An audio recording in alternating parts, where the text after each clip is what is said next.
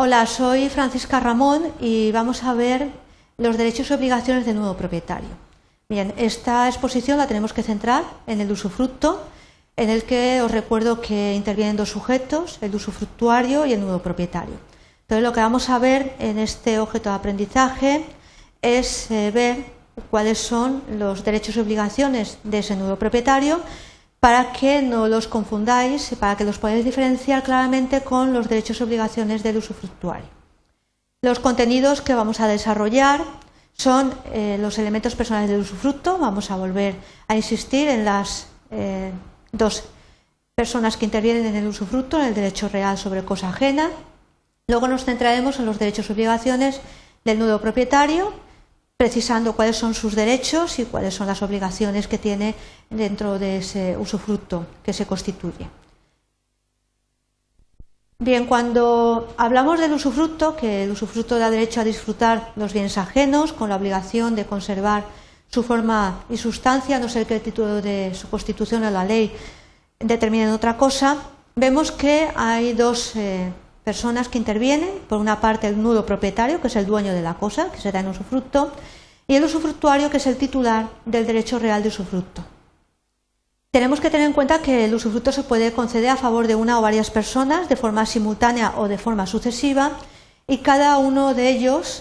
usufructuario y propietario, tiene unos derechos y unas obligaciones en, eh, que cumplir dentro de ese derecho real en cosa ajena que es el usufructo. Los eh, derechos y obligaciones del nuevo propietario eh, se regulan en unos preceptos determinados del Código Civil y luego también en otros que tienen eh, relación con los preceptos, digamos, base o madre. En primer lugar, se regulan en los artículos 500 a 502 y luego también vemos cómo se precisan algunas consideraciones en el artículo 489, en el artículo 595 y en el artículo 520. Y también se aplica el artículo 107, párrafo segundo de la ley hipotecaria. Comenzamos con los derechos del nudo propietario. Lo primero que tenemos que tener en cuenta es que el nudo propietario es el dueño, es el propietario de la cosa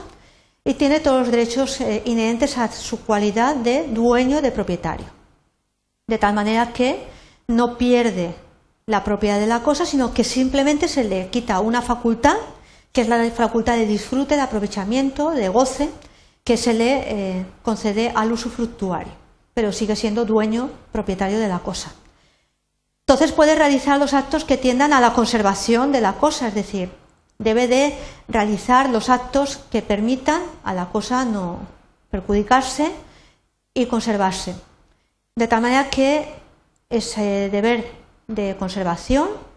ese derecho que tiene a conservarla, eh, determina que puede hacer las reparaciones que están a su cargo y aún las de carácter ordinario, después, por supuesto, de requerirle al usufructuario la necesidad de esas reparaciones ordinarias para conservar la cosa en un estado óptimo para poder ser aprovechada, para poder eh, obtener el goce, el aprovechamiento, el disfrute de la cosa. También está eh, obligado, tiene mm, derecho a las obras o mejoras que sea eh, susceptible a finca usufructuaria o nuevas plantaciones si fuera rústica, siempre que por tales actos no resulte mermado o disminuido el valor del usufructo, ni por supuesto eh, se vaya a perjudicar el derecho del usufructuario. Es decir, tenemos que tener presente que el nudo propietario es dueño y señor de la cosa, es propietario, eh, tiene esa facultad, pero se le mm, disgrega la facultad de aprovechamiento, pero lo que no puede hacer es los actos que vayan a perjudicarle al usufructuario en su eh, facultad de aprovechamiento, de goce, de disfrute de la cosa, porque entonces realmente estaría realizando un acto en perjuicio de ese derecho de usufructo. Entonces puede mejorar, puede realizar las obras, puede hacer nuevas plantaciones. En el caso de que fuera eh, la, la finca de carácter rústico, pero siempre que por tales actos no perjudique, no disminuya el valor del usufructo y, por supuesto, no perjudique el derecho del usufructuario. Puede enajenar, vender los bienes sobre eh, los que está constituido el usufructo, pero no alterar ni la forma ni la sustancia, ni hacer en ellos nada que perjudique al usufructuario. Eh, hay que tener en cuenta que esto tiene una excepción, que es que en el título constitutivo del usufructo se puede reservar el nuevo propietario el derecho de alterar la forma y sustancia de los bienes usufructuados, mientras en el título por el cual se constituye el usufructo no se reserve esa facultad de derecho de alterar, no podrá alterar la forma de sustancia. Solamente podrá alterar la forma de sustancia en el caso de que se reserve esa facultad en el título constitutivo del usufructo, de tal manera que además eh, lo sepa el usufructuario. Puede también disponer de su derecho de nuda propiedad hipotecándolo, es decir, puede hipotecarlo, puede constituir una hipoteca. Puede imponer eh, sin consentimiento del usufructuario las servidumbres, pero que no vayan a perjudicar el derecho del usufructo, vayan a perjudicar ese derecho real en cosa ajena. Y luego también tiene el derecho de inspección, es decir, de control, de, vigilancia, de actuación del usufructuario, pero claro, sin ser una molestia eh, para el usufructuario, es decir, no estar ahí estorbándole o perjudicando el, disfrute, el aprovechamiento que tiene el usufructuario. ¿Cuáles son las obligaciones del nuevo propietario? Pues en primer lugar, tiene la obligación de respetar, respetar el derecho real de usufructo, que ha sido constituido sobre una cosa que le pertenece, pero que tiene la facultad de aprovechamiento otra persona. Entonces,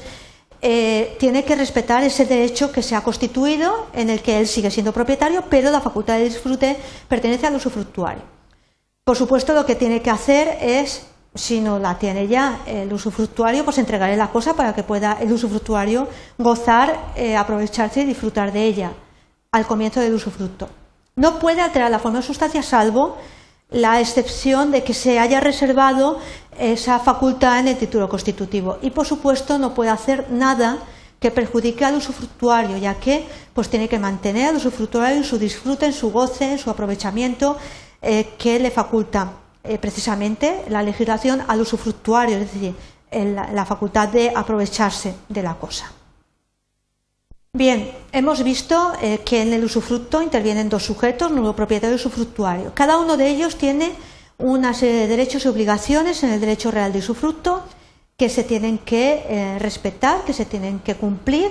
y que además eh, hemos visto que el nudo propietario tiene una serie de derechos y obligaciones con respecto al usufructuario y con respecto a la cosa que se ha dado en usufructo. De tal manera que tenéis que saber distinguir entre la situación del nudo propietario en el usufructo y la situación del usufructuario. Cada uno tiene unos derechos y unas obligaciones que están marcadas por la legislación.